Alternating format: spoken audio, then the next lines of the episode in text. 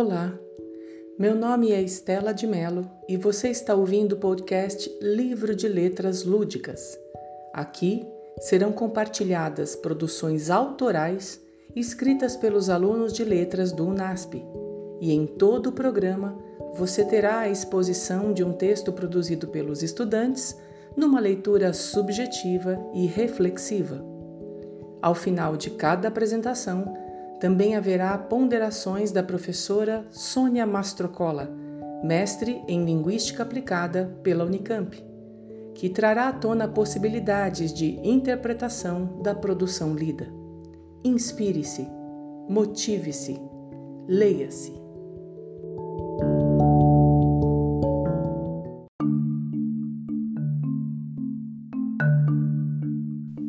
Desenvolvimento. Estou imerso em água e está quentinho. Que lugar será esse? Me pergunto às vezes. Não me recordo como nem quando vim parar aqui. E se você me perguntar o porquê de eu estar nadando nessas águas, aí que não vou saber responder mesmo. É um ambiente aconchegante, acolhedor e me sinto como que protegido, mesmo que eu ainda não saiba o que isso significa. Não passo fome, nem sede, nem calor, nem frio. Este lugar é um paraíso. De vez em quando ouço alguma coisa vindo de algum lugar. Até formulei uma teoria de que talvez existam outros como eu lá fora.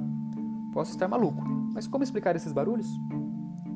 Você não vai acreditar. Me tiraram daquele paraíso. Agora estou chorando, sujo, com fome, com frio e indefeso. Esse povo não tem coração, não? Mas no fim das contas, minha teoria estava certa. Existe vida fora daquele lugar. Só não sei se a vida aqui é boa como era lá dentro, porque sinceramente, só o que fiz até agora foi chorar. Ainda veio um que chamam de pai e cortou a corda que me ligava àquele lugar que chamam de mãe. Me encontro solto num tal de mundo. O que será de mim nesse novo lugar? Eu amo a mãe. Ela me dá carinho, aconchego e o melhor, comida. Eu só preciso chorar que ela vem me servir. É como se ela fosse um restaurante, sabe? Mesmo que eu ainda não saiba o que seja isso.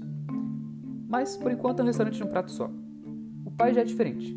Ele não tem comida, e quando me pega, só me desafia a engatinhar, andar e faz umas brincadeiras nada seguras. Enquanto ela parece querer me colocar para dentro, ele tenta me levar para fora. Quer saber uma coisa que descobri esses dias? Consigo controlar todo o meu corpo. Não do jeitinho que eu gostaria, é verdade. Às vezes tento ficar em pé e acabo caindo, mas acho que com o tempo vou conseguir mas eu mexo os dedos da minha mão, movo meu pescoço, balanço meus braços, estou pegando o jeito. Quem sabe um dia vou conseguir o controle do corpo igual o papai e a mamãe têm do deles, para andar, carregar, segurar, abraçar. O bom de controlar meu corpo é que com ele eu consigo agir no tal de mundo. Eu pego os brinquedos que o pai e a mãe me dão, levo eles para cá e para lá, jogo de um lado para o outro, de para cima para baixo, todas as direções que o mundo me permite estar. Eu puxo, empurro, coloco e tiro, abro e fecho, encaixo e desencaixo. O pai e a mãe ficam loucos, mas eles que tenham paciência. Estou descobrindo o eu e o não eu. Tenho a impressão de que essa tarefa vai durar minha vida toda. Não sei se você já parou para pensar nisso, mas por que as coisas caem para baixo? Já percebeu que quando soltamos os objetos, eles vão todos para o chão? Não tem umzinho que decida fazer o contrário? Eu não sei não, viu? Tenho muitas perguntas a fazer ainda. Fui no parque um dia desses e vi pássaros voando. Por que os pássaros voam?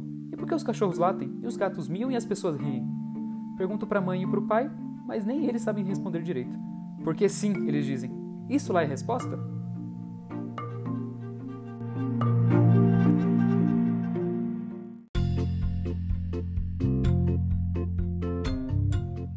O tema do milagre da vida e a consciência de um ser que ainda não nasceu a total proteção do útero que envolve, acolhe, alimenta e aquece.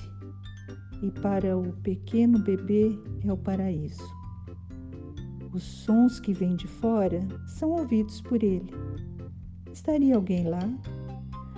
A separação da mãe ao cortar o cordão umbilical, a presença do pai e a descoberta de um mundo que é totalmente misterioso e o despertar da curiosidade infantil que quer saber os porquês de tudo, mesmo nas perguntas mais simples, para as quais muitas não têm resposta e nem nunca terão.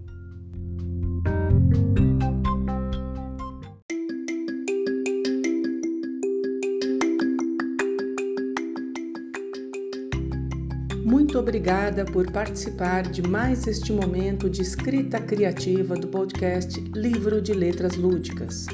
No próximo episódio, mais uma produção autoral dos alunos de letras do UNASP será compartilhada e mais um momento de reflexão será proporcionado pela professora Sônia Mastrocola. Não deixe de acessar nossa plataforma sempre que houver novos programas. Inspire-se, motive-se, leia-se.